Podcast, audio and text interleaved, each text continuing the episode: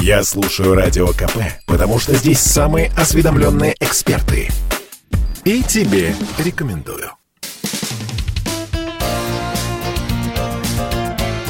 Говорит полковник.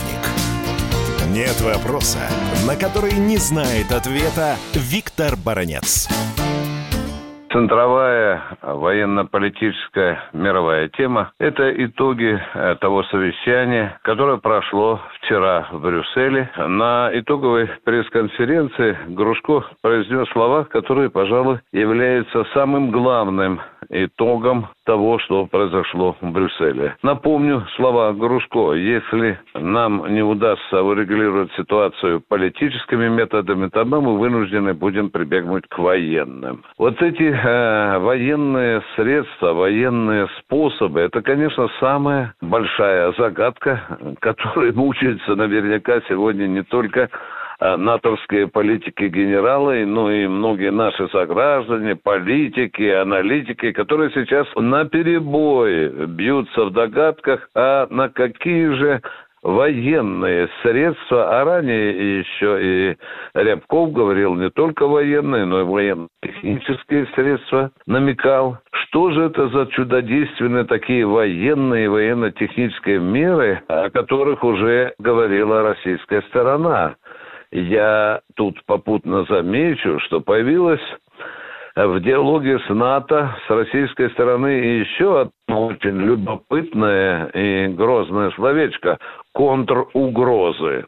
Некоторые мысли у наших экспертов у гражданских и военных аналитиков уже появляются, и среди них, среди догадок активно муссируется вопрос о возможном создании на Кубе, Венесуэле и в Никарагуа военных баз и объектов России. Некоторые горячие головы, перевирая суть такого российского возможного шага, начинают разглагольствовать о якобы ядерном оружии, которое Россия возможно, будет предлагать Куба, Венесуэле, Никарагуа разместить на территории. Это, сразу хочу сказать, это великая глупость, которая просто вы из носа очень недалеких аналитиков.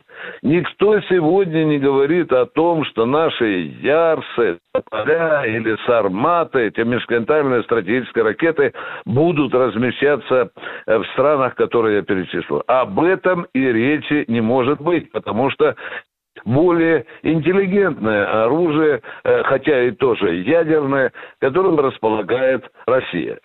У нас есть э, гиперзвуковые ракеты с ядерной боеголовкой. У нас есть э, ракеты морского базирования, тоже с ядерной боеголовкой.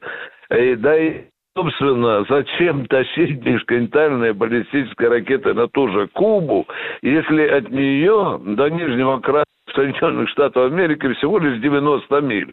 А межконтинентальная ракета рассчитана на стрельбу от 8 э, до 12, а то и до 18 тысяч километров. Это, конечно, глупость, она сразу отметается. Естественно, я говорю сейчас об этом, речь, возможно, будет идти э, более, скажем так, э, не столь грозном оружии, но тем не менее, безусловно, безусловно, и с ядерной, и безъядерной боеголовкой. Да, собственно, дорогие друзья, не обязательно тащить, допустим, дизельную подводную лодку с калибрами, да, с калибрами, э, которые стреляют э, на дальность две с половиной тысячи километров, которые спокойненько достают до большинства стратегических точек Соединенных Штатов Америки. Зачем же нам межконтинентальная ракета? Достаточно будет поставить парочку дизельных подводных лодок с калибрами, и это уже будет что-то. Мы очень ждем, что нам Вашингтон ответит на те предложения по безопасности, по гарантии безопасности, которые мы отправили в Вашингтон 17 декабря. Но я абсолютно уверен, что там снова будет казуистика, там будет снова унизительный отлуп. Ну, вот вам итог. Нас не услышали, э, противник по-прежнему остается на своих позициях, уступать не хочет, искать компромисс не хочет, следовательно, у нас нет другого выбора, как на его шаг отвечать своим российским шахом. Виктор Баранец, Радио «Комсомольская правда», Москва.